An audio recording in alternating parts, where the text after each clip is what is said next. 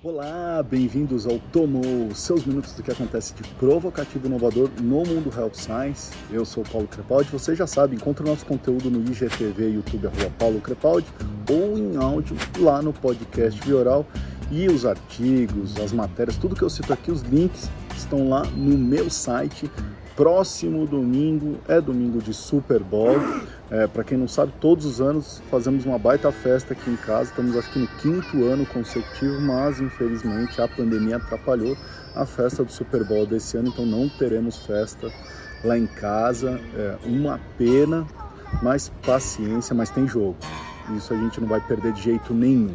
Bom, é, saiu agora o Elderman Trust Barometer. É um relatório anual super importante para as marcas entenderem o nível de confiança, é, não só em marcas, mas em negócios, em determinados setores, é, líderes.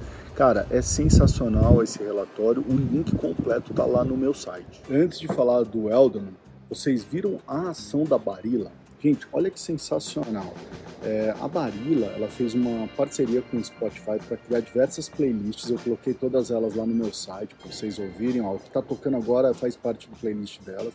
Mas é o seguinte: você só tem que colocar água para ferver, escolher a playlist que tem um match com o nome da massa que você comprou e esperar a playlist acabar. A playlist tem o tempo exato para que a sua massa fique no ponto certo.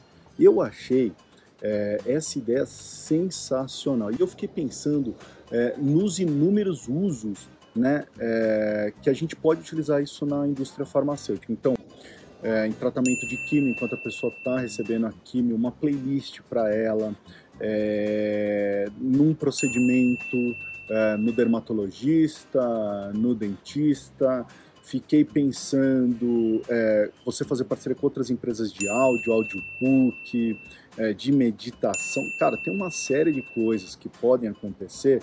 Se vocês conhecem algum case desse, ou seja, sua empresa já fez algo parecido, manda para mim que eu quero falar isso no próximo promo.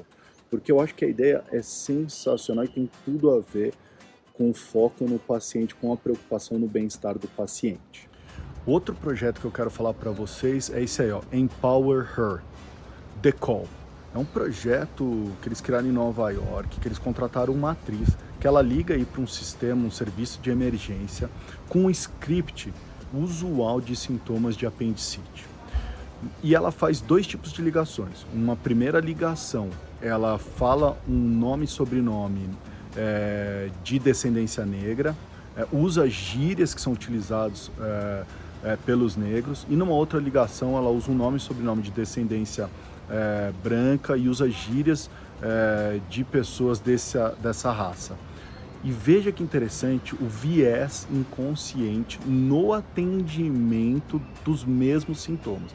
E o projeto é isso, é para combater o viés inconsciente no sistema de saúde, porque eles dizem que há um problema de confiança no que diz a raça negra versus a raça branca. E eles fazem esse comparativo e convidam os profissionais da saúde a acessarem o link e lerem mais sobre isso para acabar com esse tipo de viés. Tá passando aí trechos do vídeo é, desse case, mas o link está no meu site. Vale a pena vocês assistirem por completo. Tô jogando também no nosso grupo do Telegram lá para vocês assistirem, tá bom? De volta ao Elderman Trust Barometer. Foram 28 países, mais de 33 mil participantes. O estudo foi conduzido de outubro a novembro do ano passado tem vários dados, cara, é super legal. Eu vou fazer um resumão do que me chamou a atenção para a gente discutir aqui. O primeiro dado que saltou aos olhos foi que os negócios são considerados mais confiáveis que as ONGs, o governo e a mídia. Tá? É, a mídia ficou lá em último lugar. Tá? Então veja só a dificuldade que nós estamos tendo com transmissão de informação, de combate a fake news, tudo que a gente está sofrendo agora uh, durante a pandemia. Então, quando a gente não confia na mídia, a gente não acha que há uma isenção de interesses. Para você entender melhor, dos 27 países, 18 deles acreditam que os negócios são mais confiáveis do que todo o resto. Tá? Então, isso é um dado muito importante para a gente começar a entender da importância da comunicação e dos negócios é, no cenário que a gente está vivendo. mais um dado que reflete os acontecidos da pandemia é o nível de confiança por país. A China perde o lugar para a Índia, o seu posto de primeiro lugar, então ela fica em segundo lugar, e a Austrália dá um salto gigantesco de mais 12 pontos. O Brasil permanece na mesma posição do ano passado, é, atrás de Itália, Alemão, Canadá, México e Quênia. Vamos falar de, do medo das pessoas de perderem o seu trabalho. Então, vamos falar de automação. 56% eh, estão preocupados que a pandemia acelere a taxa na qual as empresas substituirão seres humanos por inteligência artificial e robôs. Então, há uma preocupação em relação a isso. Se olharmos os top três temas mais importantes para um país é, endereçar, a gente vê que os fundamentais estão ali é, de novo é, na cabeça da população. Então a gente tem melhorar o sistema da saúde, combater a pobreza e melhorar o sistema de educação. No nível de confiança nas lideranças, todas as lideranças caíram no nível de confiança, sendo que os jornalistas foram os que mais perderam, menos 5 pontos, seguido dos líderes religiosos, menos 4, dos CEOs, menos 3 e dos governantes, menos 2, tá? É, mas se a gente olhar, olha de novo os jornalistas perdendo nível de confiança, então a mídia passando por uma crise de confiança é, em geral é, nesse Alderman Trust Barometer é, mais recente, tá? Um dado que eu achei bem interessante é o, o, o entendimento das pessoas sobre o que é higiene.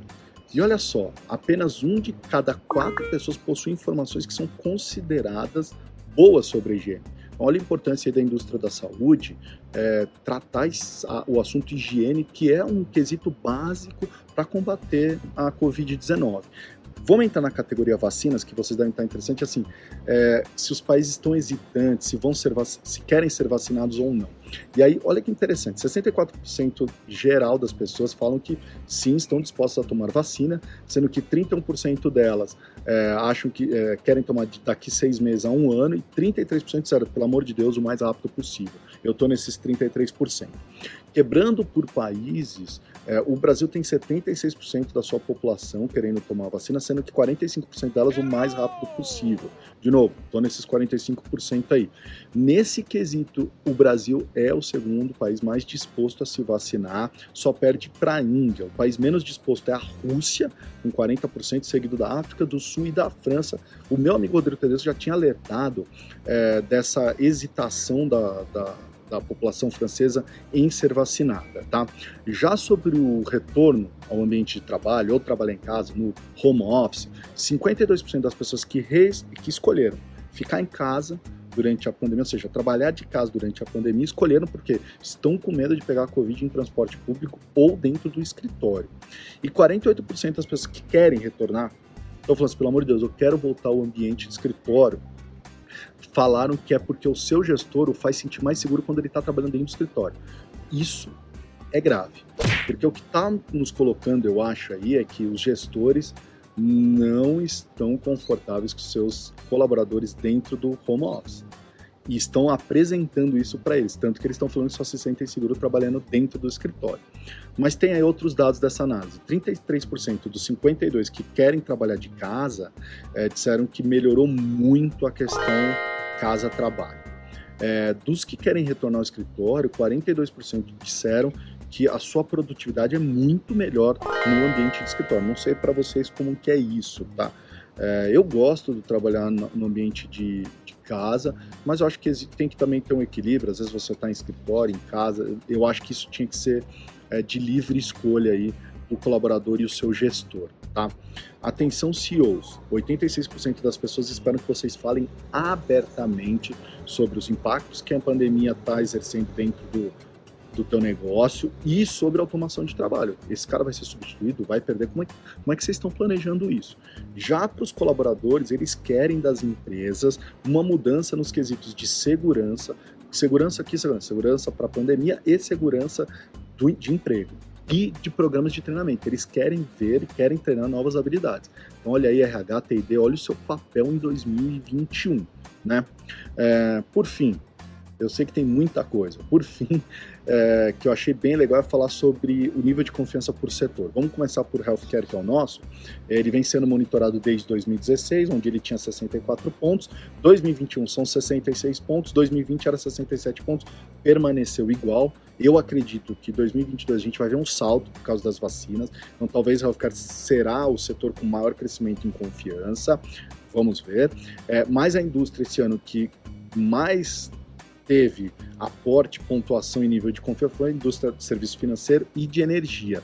Já a que perdeu confiança drasticamente foi o setor tecnológico com menos 9 pontos. Tá? Ufa! São muitos dados, baixem o relatório, assistam de novo, compartilhem, vamos discutir e vocês já sabem.